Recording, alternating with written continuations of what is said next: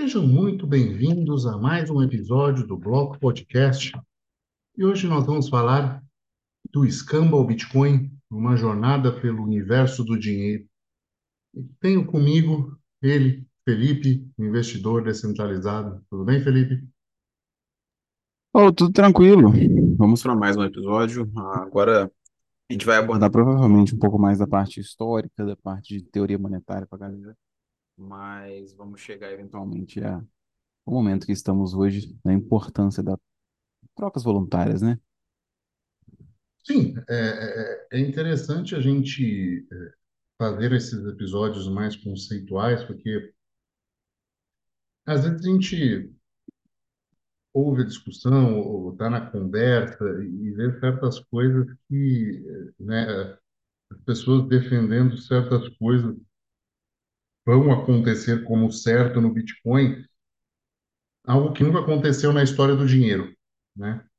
Então é, é importante ter esse contexto histórico para que pelo menos a pessoa que seja bullish nesse sentido, ou, ou veja fala assim, olha, isso nunca aconteceu antes, mas eu tenho certeza que isso, né, ou eu sou esperançoso que isso aconteça, ou pelo menos colocar as coisas em, né, relativizar de forma correta, né, entender que, olha, pode ser difícil, mas talvez chegue até esse ponto de acontecer. Ah, eu acho importante, claro, claro, diga. Ah, não, é só um detalhe, tipo assim, que a- às vezes a gente vê, né, algumas pessoas que são crentes até demais é, achando que tal ou qual coisa vai acontecer. Ah, não, porque é o Bitcoin vai acontecer, uma coisa diferente e tal. Eu acho que assim, pode, tá? Exatamente. Tá isento, não. Mas é muito importante a gente avaliar como que as coisas aconteceram no mundo para, porra, dois mil anos de história, pra gente, ou mais, né? Pra gente então começar a avaliar as probabilidades. Ah, com certeza. É, nós vamos eh, basear algumas visões aqui na, na Escola Austríaca de Economia. Né? Para quem não, não conhece a Escola Austríaca de Economia, é uma escola que eh, ela busca definir o bom dinheiro, porque o dinheiro não é só um meio de troca, mas ele, ele passa a ser um símbolo de liberdade e de autonomia individual. Então, por causa disso, ele deve servir como uma reserva confiável de valor ter eh, uma unidade de conta estável ao longo do tempo, algo bem diferente do que você vê no sistema Fiat hoje, e um meio de troca eficiente, né, sem ser suscetível a intervenções e manipulações do Estado. Então, a escola austríaca acredita que ah, o Estado não deveria existir, né, mas se ele existisse, que ele tivesse um papel muito pequeno de, de atuação na vida do cidadão, de muito pouca interferência.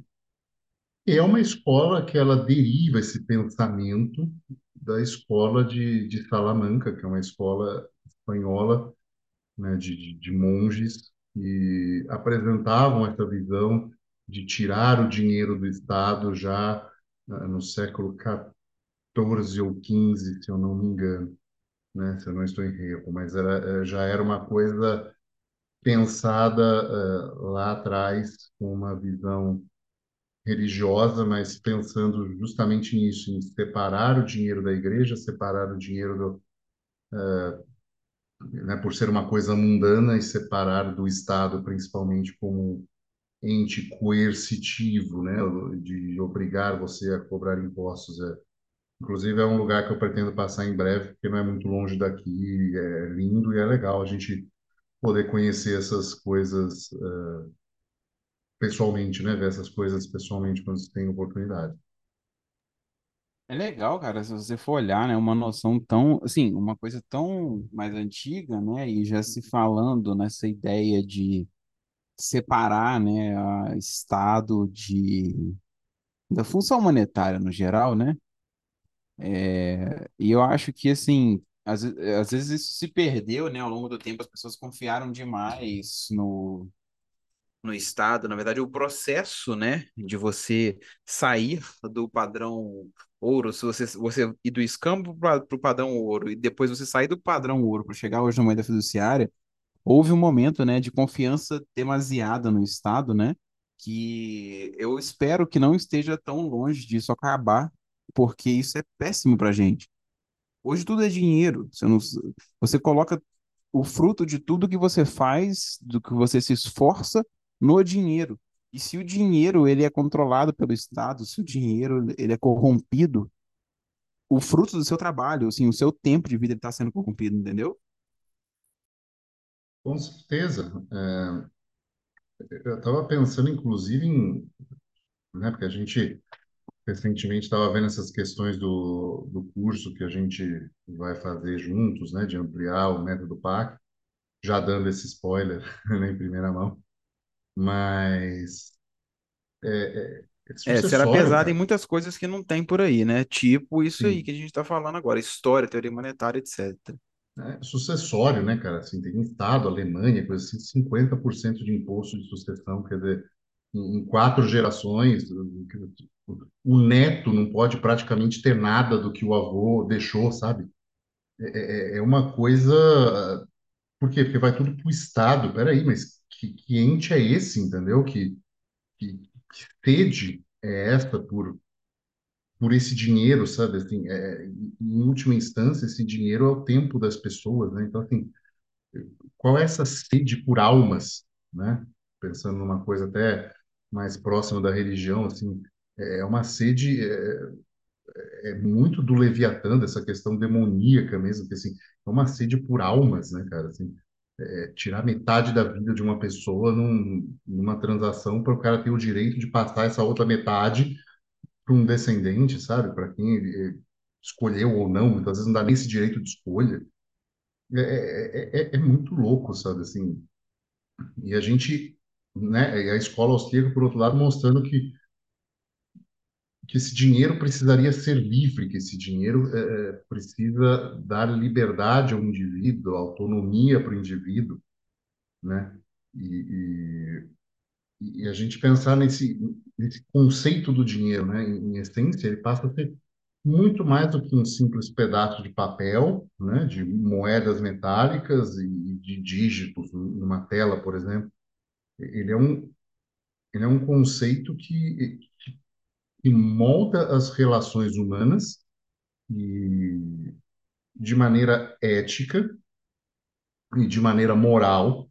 E se você não entender por que moral, volte no episódio do Gui Bandeira, que ficou eh, muito bom, e eu, eu mudei um pouco a minha visão em relação a isso. Eu acho que a criação de uma moeda ela tem que ser moral, o uso não, porque se ela for criada no, no mais alto padrão moral possível e muitas vezes esse que nós nem humanos alcançamos, é, o uso dele pode ser amoral, né? Ele pode ser usado para crimes, ele pode ser usado para roubos, para uma série de coisas, mas o fundamento daquele dinheiro é sólido, é incensurável e, e passa ao longo das gerações, né? Então esse esse dinheiro foi isso, né, cara? Foi essa a- a- ele nasceu para não necessidade, não necessidade do escambo, né? Então, por exemplo, o Felipe tem, eu quero que o Felipe me forneça, ele sabe fazer eletricidade, eu quero que o Felipe me forneça eletricidade. E o que que eu tenho em troca? Ah, eu sei fazer treinamento de força. O Felipe fala, não, não quero isso, eu quero ah, carne de boi. Pô, mas eu não, não, não crio boi, mas mesmo assim eu ainda quero o seu produto. Então a gente precisa de algo, de uma mercadoria que tenha alta liquidez no mercado e que seja aceita por todo mundo. Então, a gente acaba criando essa mercadoria dinheiro. E esse dinheiro, a priori, pode ser qualquer coisa, né? Pode ser algo que seja valorizado apenas numa região, como foi pimenta preta aqui na Europa no começo do século XVI, né? É, se a gente tivesse 500 anos atrás agora e eu tivesse um, um, um saco de pimenta preta, eu comprava uma propriedade, entendeu? Era uma coisa absurda aqui na Europa, ah, diferentemente de você ter um saco de pimenta preta na Índia que o nego ia olhar para você e ia dar risada, porque lá tinha de monte. Então, você tem essas questões eh, regionais, né, do que é aceito por muitos, o que é demandado por muitos, e todos querem, e isso pode ser utilizado como meio de troca, até que se chega, né, no no conceito de utilizar um padrão metálico, e o ouro se sobressaiu a todos os outros nessa questão, né, de você ter algo que é desejado por todos.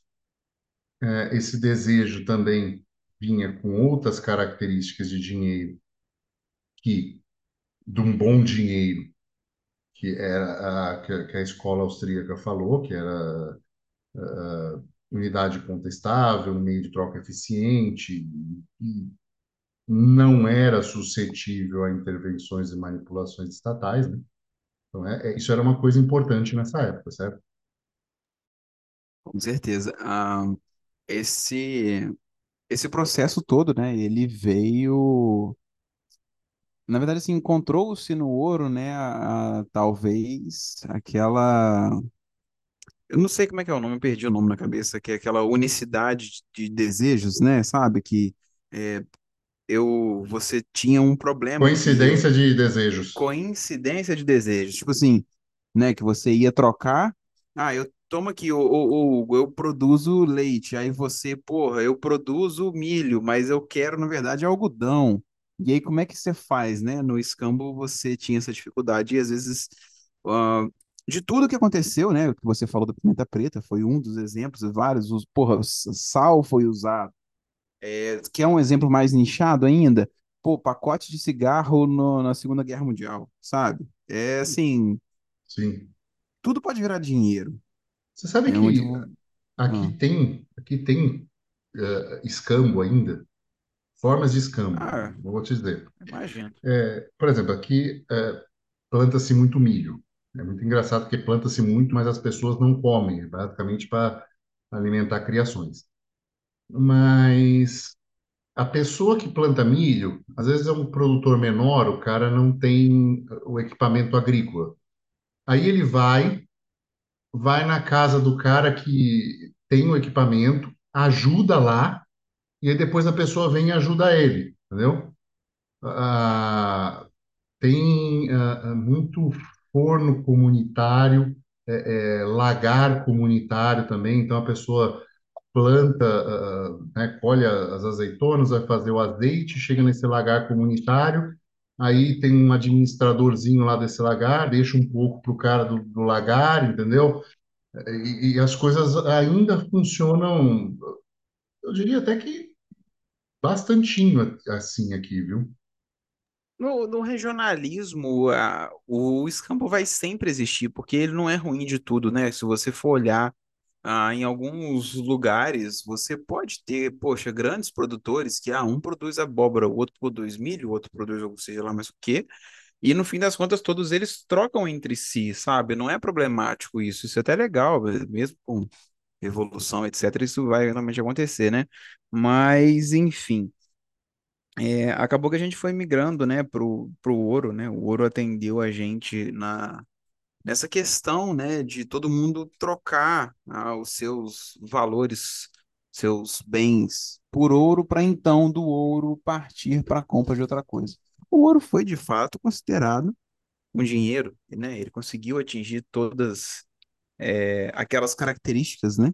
Que o Hugo havia falado a respeito do que, opa, do que faz um dinheiro. Eu tinha mutado sem querer. Você deu uma mudada.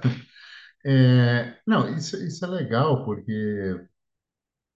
é, o- o- e assim, para quem pensa que o ouro foi logo é, dominado pelos estados, não, né? Assim, por muitos séculos, o padrão ouro, basicamente assim, ah, mas tinha o ouro, né? O peso espanhol, aí tinha o, a libra esterlina, isso era apenas o que você tinha de câmbio, era apenas o peso das moedas. O peso das moedas era ah, diferente. E aí a primeira apropriação que se teve disso foi o monopólio da cunhagem da moeda pelo Estado. Com a qual justificativa? Evitar falsificações, né? E garantir que aquela moeda que o Estado cunhou teria o ouro ou a prata que ele dizia ter, né? Então você tinha um selo, né? A moeda era um selo atestando só que isso também não impedia que circulasse pedaços de ouro, né? Pó de ouro também se circula, circulava bastante, até porque era mais fácil de pesar de forma eh, menor. Então você tinha essas coisas eh, a- circulando também. Então era um- uma primeira forma de controle, mas ainda permitindo muita liberdade. Então, se você pegasse um peso espanhol e fosse para para a Itália, por exemplo, você chegaria lá, sua moeda circularia normalmente, porque afinal de contas era ouro. Então você não tinha eh, grandes problemas em relação a isso, era só uma questão de converter, né, o peso do ouro para o peso do ouro que era local, da moeda local, você transacionava ah, novamente, eh, normalmente. Isso funcionou durante muitos séculos, mas eh, eh, as coisas foram evoluindo, né? E aí você tem o surgimento do sistema bancário moderno, porque o primeiro sistema bancário na Europa foi eh, dos Templários, né? Então, os Templários garantiram a rota, a segurança da rota até Jerusalém, e você tinha um sistema proto-bancário, que você saía aqui de Portugal, né? Que era o ponto mais extremo, então você tinha castelos por toda a Europa, e você chegava num castelo aqui em Portugal e depositava seu ouro da viagem inteira, eles te davam um certificado e você ia numa em qualquer castelo da ordem, né? Eles te davam os mapinhas e você chegava lá e resgatava o ouro, porque apesar de eles garantirem a segurança, não era uma segurança plena, assim, as pessoas sabiam que eh, as, eh, tinham, né? eh, Você tinha que ser um peregrino pelo menos uma vez na vida até Jerusalém. Então as pessoas viajavam com muito dinheiro. Então era um, um, um honeypot a ser atacado, né? Com isso Honeypot é você ótimo. é, né?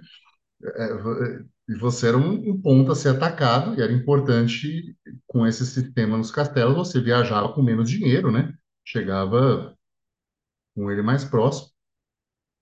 Só que mesmo assim as pessoas acabavam morrendo, enfim, tinha uma série de complicações e esse dinheiro acabava ficando para a ordem que enriqueceu com isso. Mas esse é o primeiro sistema proto-bancário. Né? O sistema bancário moderno veio para eh, garantir a segurança desse ouro, né? Então você ia lá depositava ouro e a evolução disso foi você receber um certificado de ouro. Então Eu tinha uma conta no banco, o Felipe tinha conta no mesmo banco, então a gente não precisava ir lá no banco, eu pegar a barra de ouro, entregar para o Felipe, o Felipe pegar a barra de ouro entregar de volta para o gerente fazer um depósito. Ele me dava um papel, o, o gerente do banco, eu entregava ao Felipe, e aquele certificado era como se ouro fosse, o ouro estava ali depositado, e ele levava lá para o banco, e esse falou, olha, isso aqui é meu agora, e eles pegavam aquele valor em ouro colocavam na- no cofre do Felipe. Tudo bem? Tudo funcionando muito bem até aí. Aí o governo resolve criar um sistema, né, para evitar, para sua segurança, para evitar fraudes, É, é né? A sempre a mesma mesma, desculpa, né? mesma desculpa, né? Para evitar fraudes, para evitar que, que bancos ajam de má fé com os consumidores, que façam a reserva fracionária, né? Porque o banco começou a, a, a emitir mais notas do que ah, ele tinha em reserva em ouro.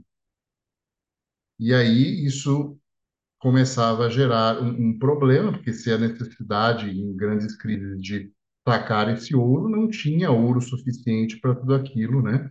Então o banco abria uma taxa de financiamento especial, sabendo que, né, o banqueiro já olhou e falou assim, cara, nem todo mundo saca ao mesmo tempo, muita gente nunca saca um percentual. E aí você calcula isso estatisticamente se você é um banco muito grande e fala assim, pô, vou abrir uma linha de crédito especial então para compra de carro, mas eu não tenho esse ouro, né? Eu emito isso daqui, a pessoa compra o carro, paga para mim, eu recebo isso de volta com juros, ninguém nem percebeu porque, né, afinal de contas aquele dinheiro não saiu todo de lá, então eu não fiquei zerado de caixa.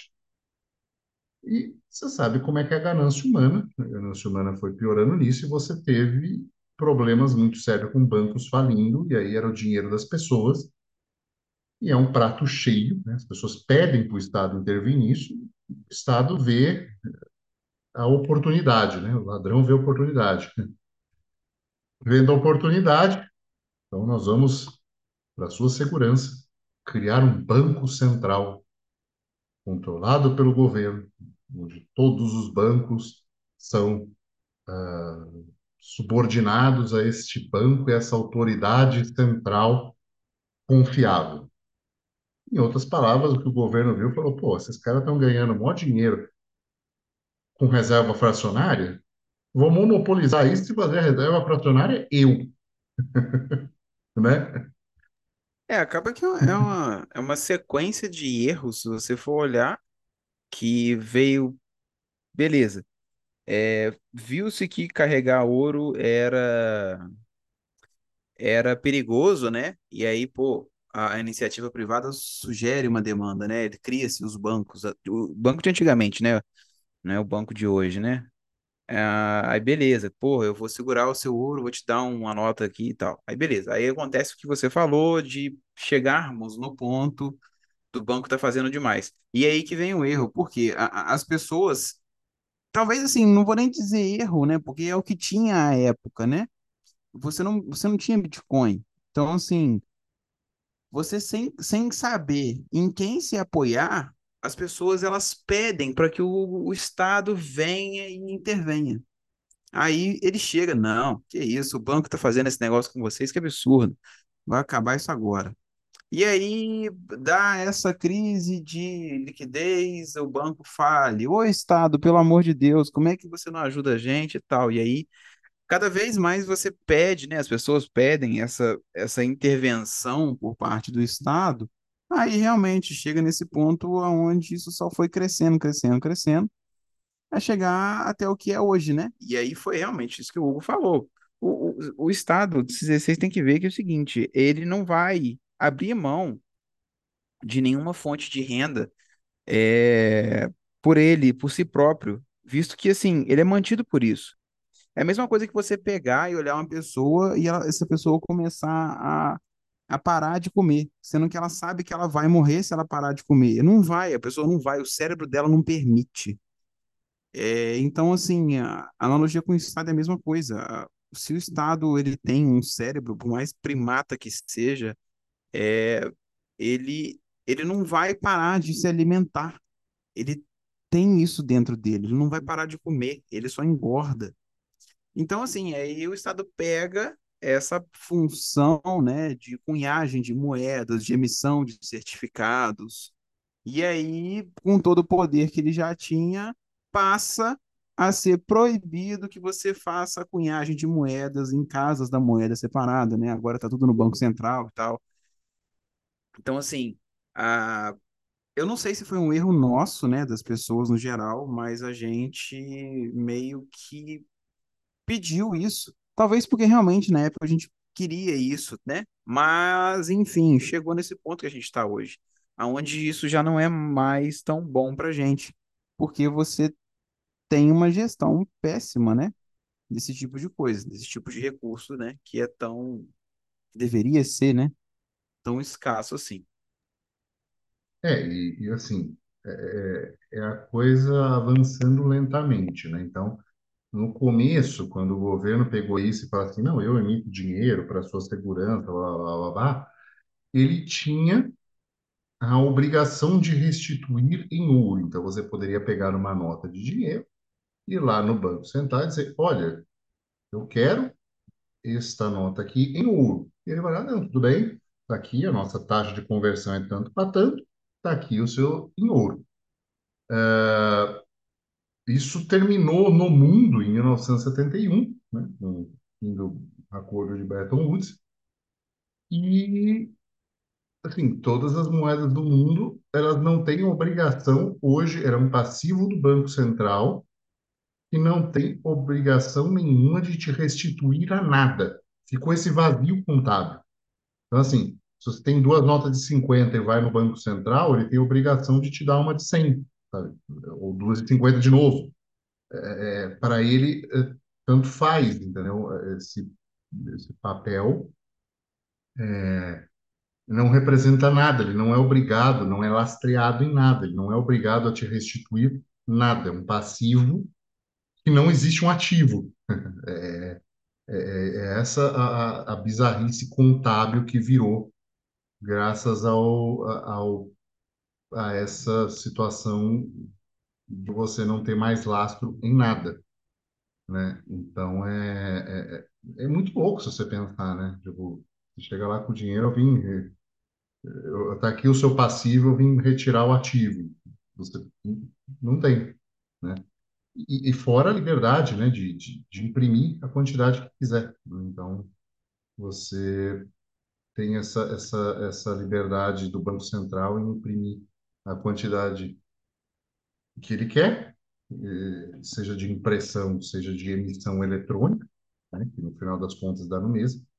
E você tem, graças a isso, esse processo inflacionário, ah, que a gente até discutiu em outros episódios, enfim, e fizemos recentemente uma thread mostrando as questões do, de inflação de algumas coisas, como se aproximam mais do M2 do que necessariamente o IPCA, que é o índice de inflação.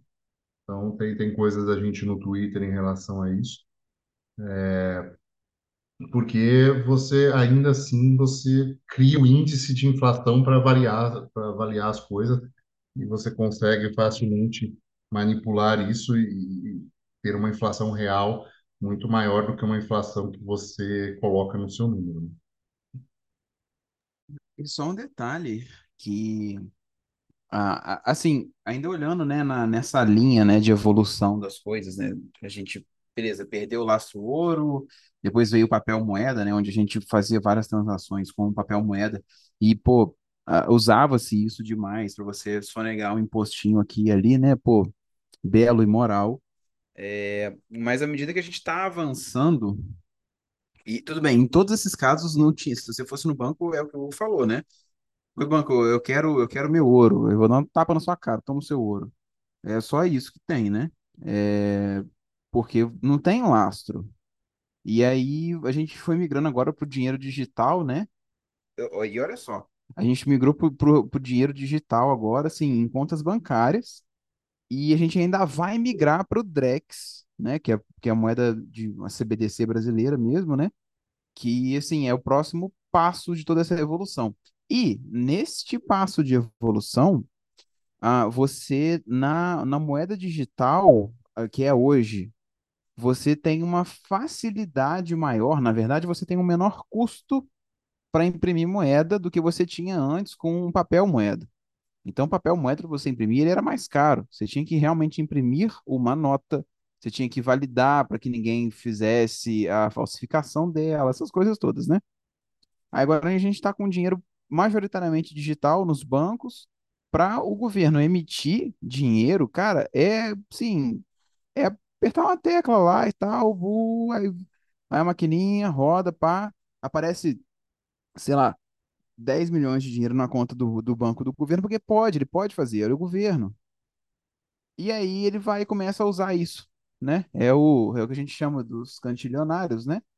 É, daqui a pouco, nessa, nessa régua, né, de evolução do, do dinheiro, a gente vai chegar na CBDC, e além dessa facilidade de você imprimir muito rápido, é, você ainda vai tirar de circulação as notas, então você tira aquela facilidade que o pessoal tinha, né, de fazer uma movimentação ou uma troca voluntária, assim, digamos, por fora, porque vai ser tudo é, digitalizado e pior do que o hoje. Ele vai ser digitalizado numa base de dados do governo. Então, tipo assim, vai pintar tudo lá para o governo na hora, não, não vai nem passar no banco, e aí, se o banco for acionado judicialmente, ele abre sua conta. Não, não tem nada disso, não.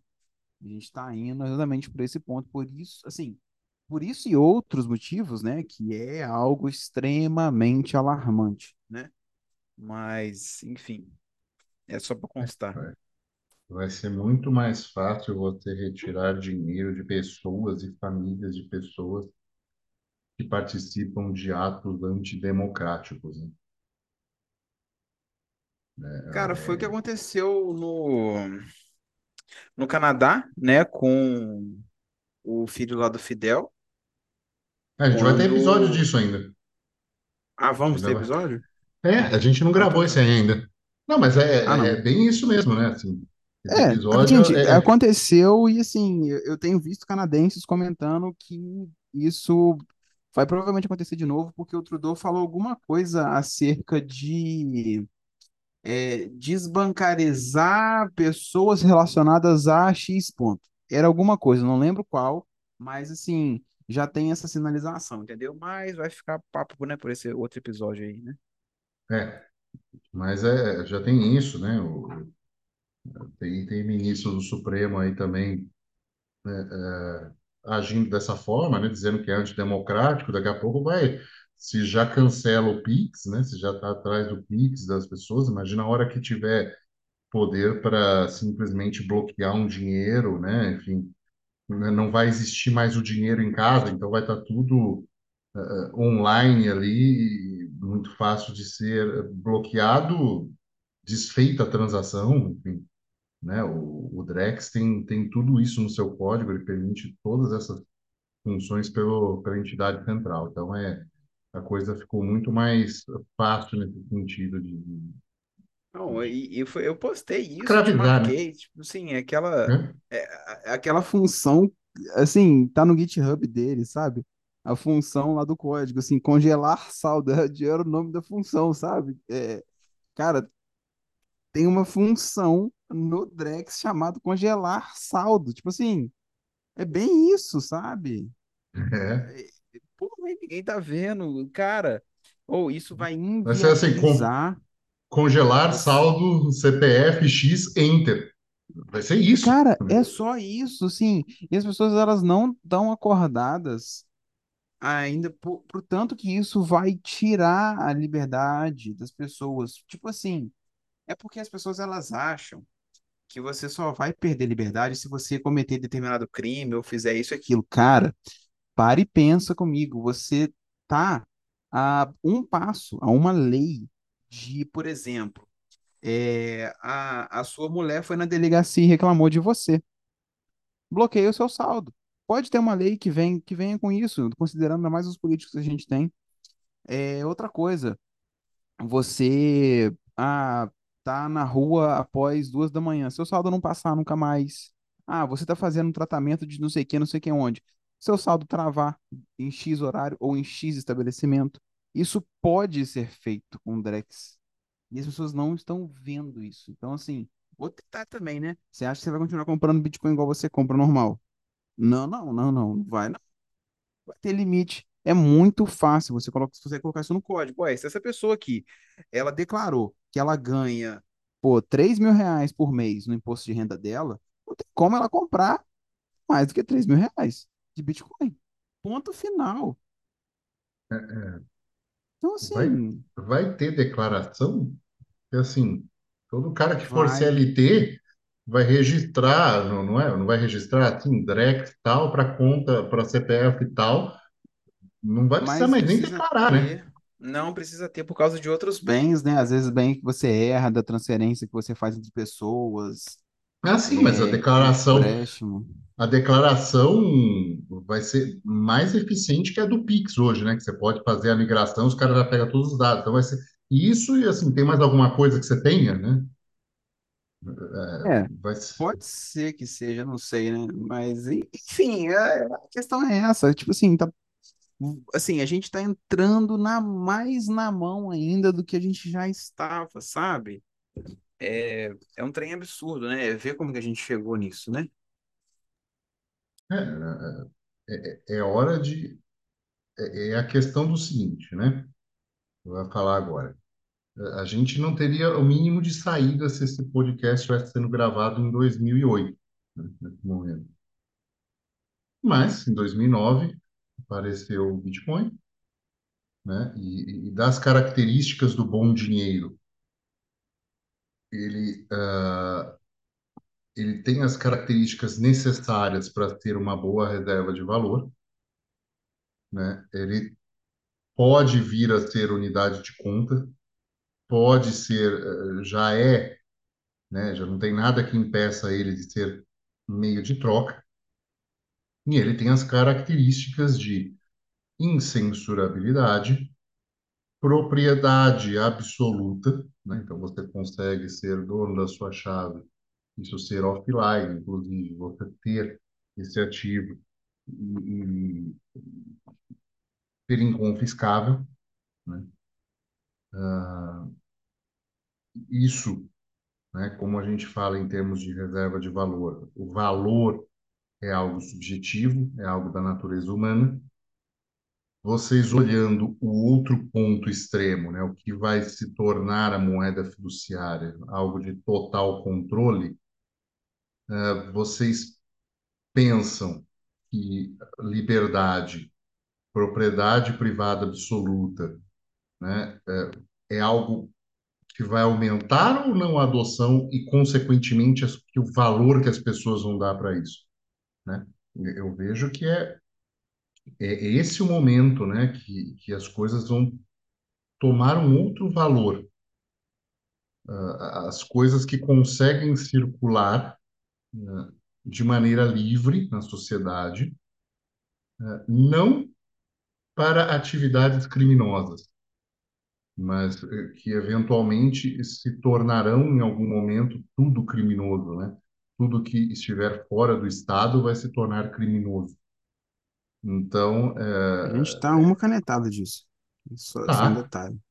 tá, assim, Drex entrando em uma coisa para sair uma canetada do tipo, o único dinheiro que pode circular aqui é o Drex e ponto final, qualquer outra coisa vai ser punido com o congelamento dos seus Drex, né? enfim, você vai, você obrigatoriamente vai ter que dar valor a algo que resista a isso, né? E aí você tem Bitcoin, né? Você tem essa, essa, essa possibilidade de um sistema que, dentro dos espectros de descentralização que a gente fala em episódio anterior, é algo que está bem descentralizado e comparado, né? Tem, tem alguns pontos mais centralizados, mas no geral é bem descentralizado e comparado a um governo com este, né, com, com esta oferta ou com este produto, essa mercadoria fiduciária, que é o dinheiro fiduciário, você tem um nível de liberdade quase que extremo. né? Você tem a segurança, né? Na blockchain você tem esse, esse livro razão imutável e transparente, e, e a criptografia que protege isso. Você tem essa escassez programada, então quem já ouviu uh, o episódio também do Monero, recomendo. Essa escassez ela é programada, mas isso não faz, não é só isso que faz essa, essa coisa, dinheiro ser superior ou ser confiável. Você pode ter uma emissão programada e isso também ser uh, confiável. Então, é, não entenda que um limite fixo faz dele necessariamente um melhor dinheiro, mas ele ser programado, seja essa escassez, ou seja, essa emissão, e isso ser imutável, sim, é que faz um dinheiro, uh, um bom dinheiro, né? É importante deixar esse, fazer esse pequeno parênteses. Cara, Eu, assim, apesar, né, de falar o que eu- muito que eu falo sobre Monero e tal, assim, eu não posso. É indiscutível tudo que o Bitcoin traz, né, de, de valor agregado. E assim, eu acho que, a- apesar, né, de alguns episódios, quem me ouve falando de Monero, né, eu vi que eu faço muitas comparações com o Bitcoin, né, e que eu trago pontos em que o o Monero é superior para mim. É, o Bitcoin, ele simplesmente tem um detalhe que é, é, fala mais alto do que qualquer outro, que é a adoção. Simples assim, né? É a mesma coisa que na, na época do ouro, eu querer chegar para pagar as coisas com um peixe. Poderia até conseguir? Poderia, mas o que está rodando é ouro, entendeu? Então, assim, é, o Bitcoin ele tem todos esses aspectos, né? E a grande questão da usabilidade, da aceitação dele no mundo e tal Eu acho que ela ainda virá com mais tempo. Eu acho que é, esse, essa migração que a gente está tendo, né, para o Drex, por exemplo, né, ela vai fazer com que as pessoas migrem antes para, por exemplo, o SDT, né, porque tem muita demanda, muito mais demanda do que Bitcoin até, circula muito mais do que Bitcoin. É, mas logo depois as pessoas já vão conseguir entender, né, o que que o Bitcoin traz de fato para elas e tal, e vão eventualmente migrar para isso.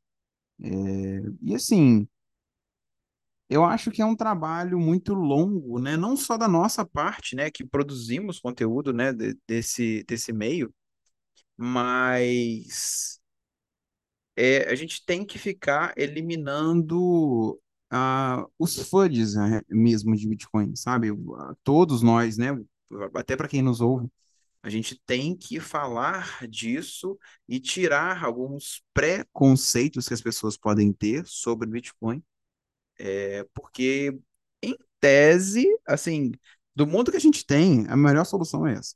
Ponto final. Não, não discuto isso, né? Mas, Sim. enfim, É, pode falar aí. a, a- gente, a, a- gente viu, né, assim, em relação a dinheiro e Estado, foi uma relação sempre complexa, né? A coerção do Estado o controle do padrão ouro. Então, a gente viu isso sendo historicamente aprisionado, né? O Estado cada vez mais em cima disso. A gente tem, né, provavelmente o Bitcoin vai sofrer alguma coisa nisso, né? A blockchain com pseudo-anonimato favorece esse, esse olho do Estado, né? E você tem alguns cenários possíveis que eu acho interessante a gente discutir entre Bitcoin e Estado, né? Então, assim, tem um cenário da adoção oficial. Foi, a gente tem o exemplo aí de El Salvador, o maior exemplo no momento, que adotou dentro do, do pool de moedas, né? Tem o dólar também. Então, adotou e pode ser usado, enfim, é, vai fazer parte do Estado, né? O Estado entra como validando isso. Você tem a proibição total, então seria total em vários lugares do mundo, então você teria proibição e isso geraria um mercado negro, né? Não creio que nesse momento você acabaria com o Bitcoin. Eu acho que o Bitcoin já chegou num ponto é, maior do que qualquer proibição, né? Não sei se fosse uma proibição mundial, mas isso nem de perto deve acontecer ao mesmo tempo, né?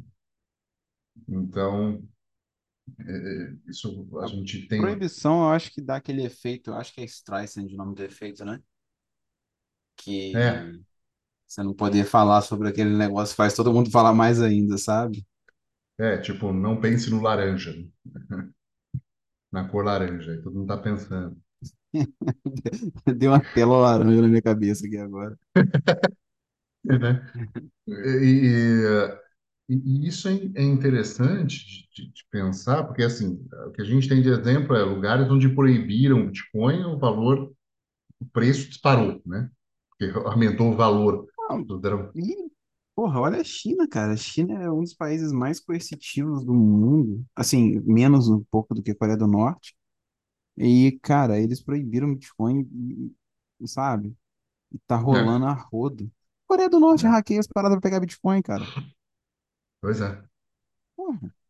E e eu acho que o mais provável é que a gente tenha uma coexistência regulamentada em algum grau. Então, países vão dar mais liberdade, países vão dar menos liberdade para uso, vão encarar, como estão encarando nesse primeiro momento, como coisas distintas. Tem país que enquadra o Bitcoin mais como uma outra moeda, como um país qualquer.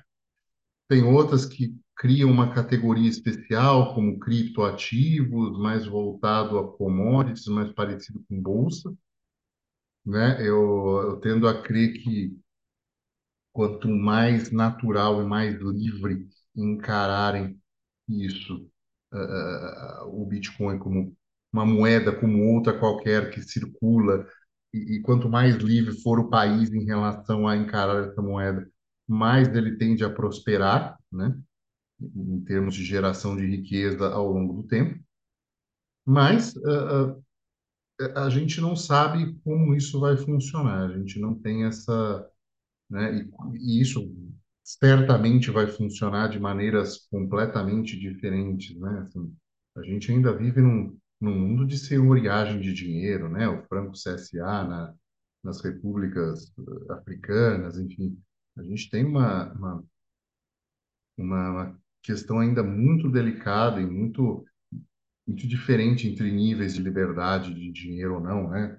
Eu estou numa região do mundo que você tem uma moeda única para uma série de coisas, isso é bom para um lado, ruim para o outro, enfim, né? Porque você ainda tem uma autoridade central, mas em compensação você não tem, exige que os países tenham uma certa austeridade fiscal muito maior do que, por exemplo, você tem no Brasil, onde né, você tem impressora para poder imprimir mais dinheiro, enfim, gerar mais déficit. Você tem um governo eh, que incentiva uma impressão maior de dinheiro. Então, o Bitcoin entra num cenário desse e, cada jurisdição vai entender de uma forma diferente. E se, se a pessoa, né, que eu falo, se a pessoa acredita no Bitcoin e tem uma reserva de valor em Bitcoin, eu, eu creio que ela nem precisa se preocupar muito com isso em um primeiro momento, porque no momento que isso se tornar mais decisivo, ela vai ter a opção de falar assim, não, eu vou para esse país tal que ele trata melhor eh, quem tem Bitcoin, entendeu? Então é, é, é, talvez seja isso assim, se você não a única coisa que você vai ter que ser vai ser menos apegado ao seu sua terra natal ou algo assim, entende? Ah, mas nada, nada tá tão ruim que não possa piorar, né, cara? Então, assim, o, o, o cara que nasceu na, sei lá, em Cuba, na Venezuela, pra ele virar e falar que não, aqui tá bom pra cacete, eu vou ficar aqui, você tem que ter um, um grau de psicopatia, né? É, enfim. Ou cargo no Mas, governo, né? Também é- é, óbvio, né? tem essa Mas tem, tem esse detalhe. Mas, enfim, ah, eu, eu perdi, eu ia falar alguma coisa. Ah, eu lembrei, o, o, o, o último detalhe que é uma discussão que vai ficar para frente, tá?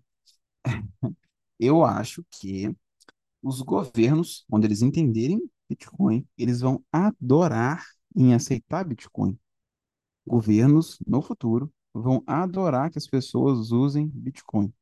porque é transparente.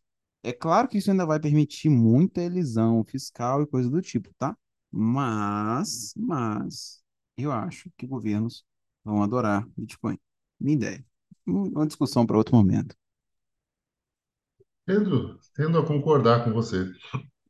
Acho que a caça nesse sentido vai ser muito, muito mais em cima de tecnologias como a do Monero, por exemplo. É, exatamente.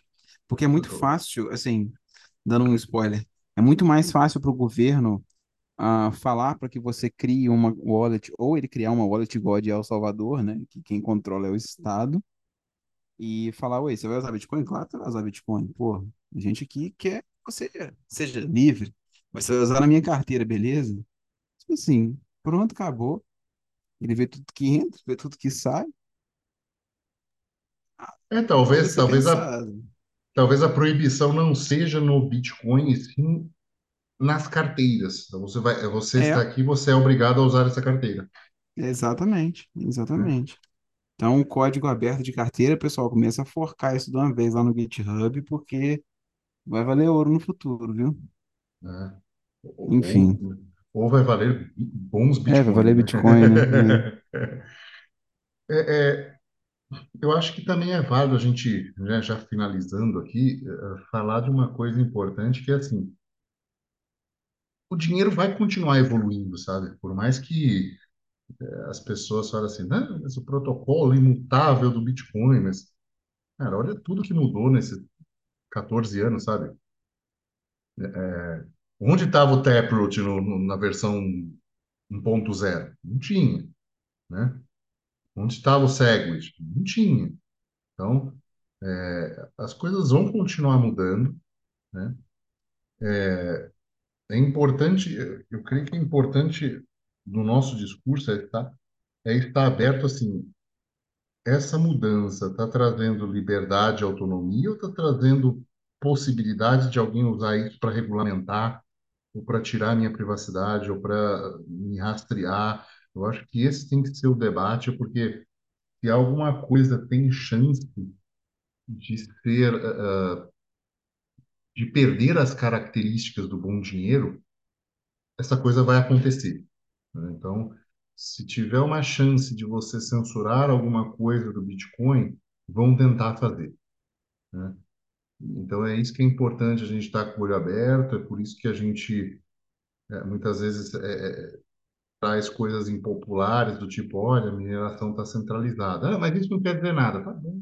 Estou falando que não estou falando que vão mudar o código amanhã, não estou falando que vai fazer ataque de 51% amanhã, mas dentro dos espectros de descentralização, a mineração do Bitcoin, em termos de pools, em termos de grandes operações, em termos de, sabe, CNPJs, onde o governo sabe onde está, pode taxar, pode confiscar, pode fazer o diabo que for, ela é muito maior do que nos outros pontos. Então, é uma hora da gente olhar, olhar projetos open source com outros olhos, olhar o uso alternativo de mineração, dar a nossa contribuição para isso, né? Porque essas esse futuro do dinheiro ele é incerto porque ele depende da ação humana que também é incerta, né? Nós não sabemos para onde a gente vai. O dinheiro justamente serve para a gente reservar um pouco, né, e ter um pouco dessa incerte... controle sobre essa incerteza, porque com dinheiro eu eu consigo resolver certos imprevistos na minha vida, né? Então é, é, é um pouco disso, né? Então a, a gente vai continuar a nossa dependência do dinheiro até a gente adquirir onisciência saber exatamente tudo que vai passar pela vida. Enquanto a gente não tiver isso, a gente vai depender desse dinheiro e esse dinheiro vai mudar junto com as nossas ações. né?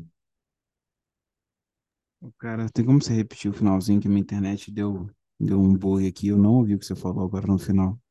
Ah, tá. Eu falei que a natureza humana vai continuar mudando e com ela o dinheiro. Então a gente ainda vai depender desse dinheiro um, e, e desse dinheiro vai mudar ao longo do tempo junto com a gente, né? Porque a gente não tem a onisciência de saber tudo que a gente vai precisar ao longo da vida.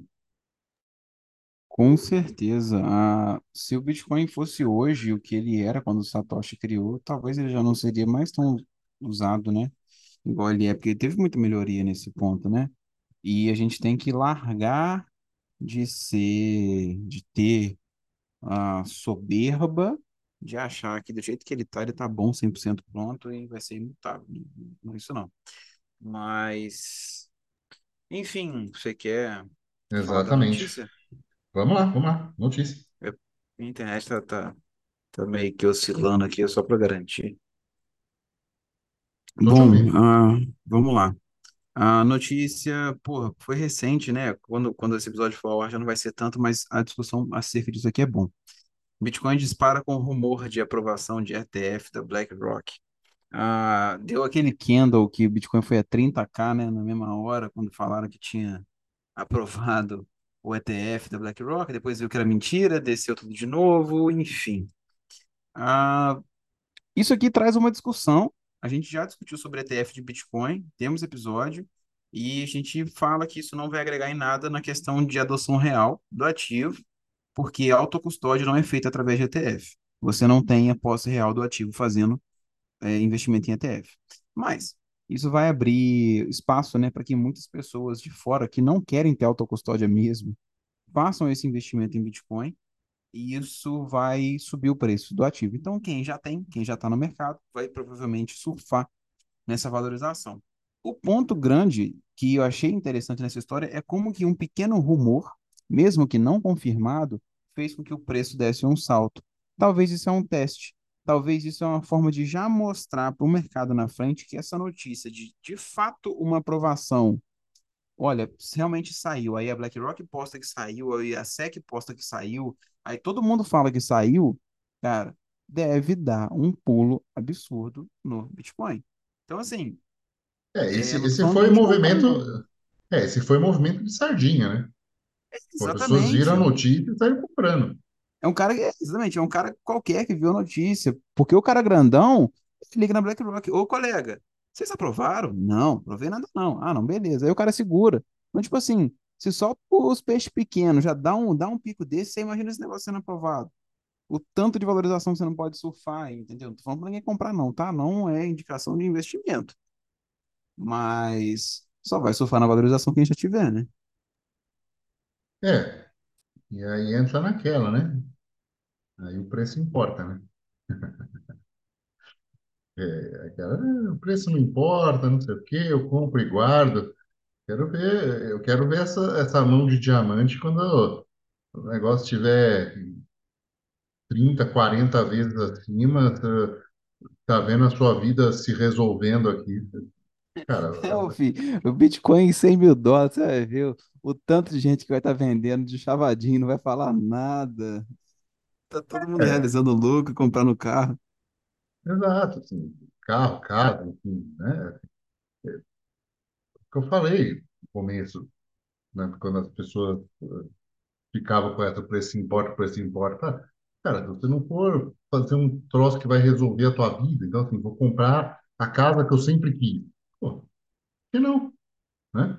Ou vou garantir a minha aposentadoria aqui comprando uma casa agora que eu vou usar para quando eu me aposentar e nesse momento eu deixo alugada. Assim, você não mora no hard wallet, entendeu? Por mais que o imóvel seja uma, um investimento, entre aspas, ruim, Questionável, né? questionável, né? Mas, assim, você, você mora em um imóvel, né? É, é, é, teve um, um dia que o Marcelo Paz postou um negócio, assim, os filhos dele brincando de cabaninha. Aí eu, eu só mandei um comentário, deu risada, tudo. Falei, cara, real estate é da natureza humana. As crianças brincam de fazer cabaninha. A casa, né, estar debaixo de um teto faz parte do nosso DNA. Tá lá. Então, assim, o, real estate nunca vai ser zero. Ele pode estar super precificado, né? é, por uma questão especulativa no momento, muito regulado em relação ao governo, mas propriedades sempre eh, serão da natureza humana.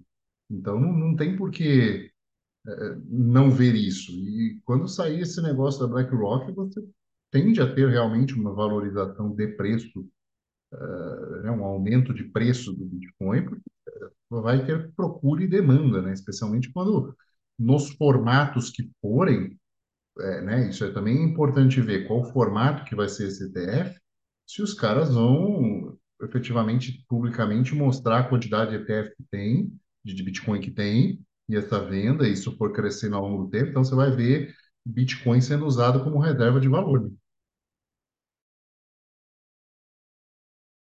Desculpa, eu tava falando com o negócio mutado.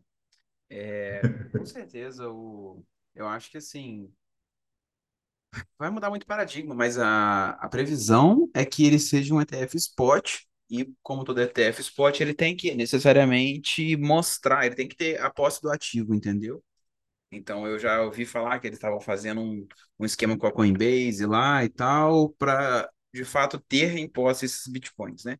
Entrou, a gente entrou numa discussão se eles iam comprar uma participação da Coinbase para ter o Bitcoin, né, em tese comprovado, que não ia gerar uma movimentação on-chain, ah, ou se eles iam de fato comprar os bitcoins, o que ia gerar uma movimentação on-chain, gerar uma demanda e aumentar o preço para a gente, né? Mas enfim, de toda forma, é, é bullish. Fica, fica a coisa que, assim, desde quando a gente começou a especular sobre esse